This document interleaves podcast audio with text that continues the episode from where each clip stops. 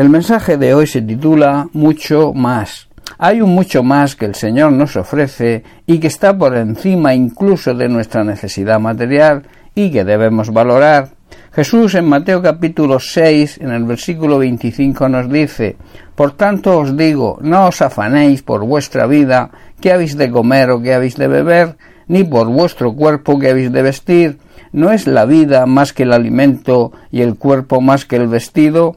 Mirad las aves del cielo, que no siembran ni siegan ni recogen en graneros, y vuestro Padre Celestial las alimenta. Y luego pregunta y añade, ¿no valéis vosotros mucho más que ellas? Y en el versículo 30 dice, y si la hierba del campo, que hoy es y mañana se echa en el horno, Dios la viste así, ¿no hará mucho más a vosotros, hombres de poca fe? Jesús nos está diciendo y enseñando que si tenemos plena fe y confianza en Él, no debemos preocuparnos si tendremos suficiente alimento o bebida, así como suficiente para vestirnos. El verdadero creyente, si es fiel a Dios, sabe que tendrá lo suficiente para llegar siempre a fin de mes. También nos dice cuál debe ser nuestra prioridad y es entender que la vida en Cristo nos ofrece una vida abundante, una vida llena de plenitud, a lo que llamamos vida eterna. Esa vida es más importante que la comida y el vestido, que es nuestra necesidad material, que por otro lado Dios nos promete que si somos fieles a Él, nuestra necesidad material será cubierta. Jesús, que siempre pone ejemplos cotidianos para explicar grandes verdades, en este caso nos pone como ejemplo a las aves del cielo, que ni plantan y por tanto no cosechan, porque nuestro Padre Celestial las alimenta y nos asegura que nosotros valemos más que ellas. También nos dice Jesús que si Dios cuida de una manera especial y tan maravillosa a las flores del campo, ¿cómo no va a cuidar mucho más de su obra maestra, nosotros? Y concluye con una pregunta ¿Por qué tenéis tan poca fe? Algo tan sencillo y una afirmación tan fácil de entender, para muchos creyentes resulta un enigma, resulta algo difícil de interpretar o de entender, no alcanzan a comprender y le es muy difícil entender.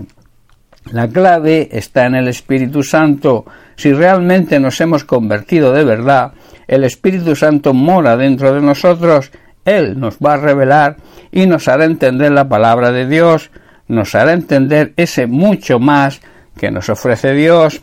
En Romanos capítulo 8 versículo 9 el apóstol Pablo lo explica muy bien y dice Mas vosotros no vivís según la carne, sino según el Espíritu, si es que el Espíritu de Dios mora en vosotros, y si alguno no tiene el Espíritu de Cristo, no es de él.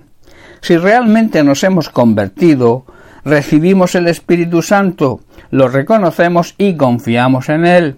Entonces buscaremos siempre su ayuda para poder entender toda la verdad de la palabra de Dios.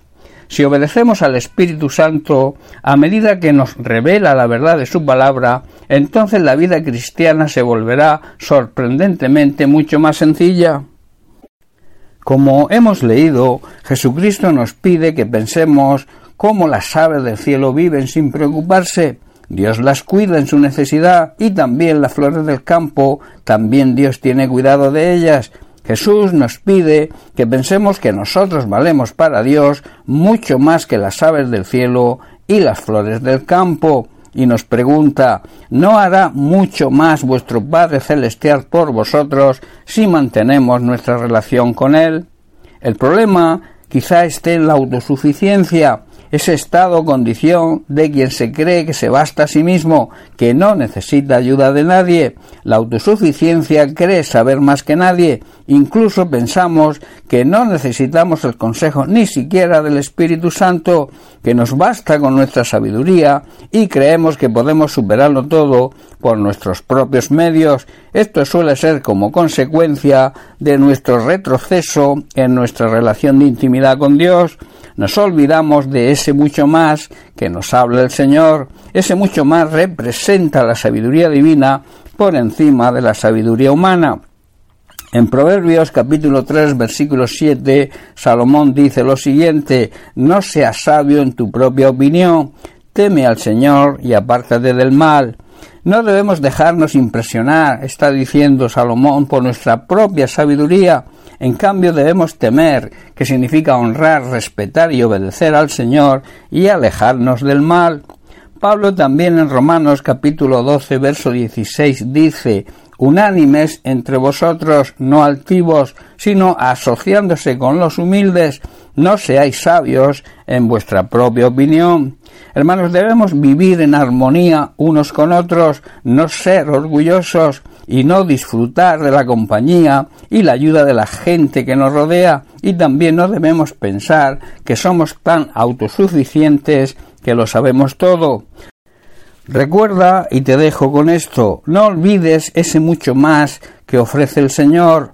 Debes dejar tu orgullo y tu soberbia y ser humilde, seguir el ejemplo de Jesús, que él dijo, aprended de mí, que soy manso y humilde de verdad, de corazón, y dejar que Él te ayude, sabiendo que ese mucho más superará siempre nuestra sabiduría y conocimiento de las cosas.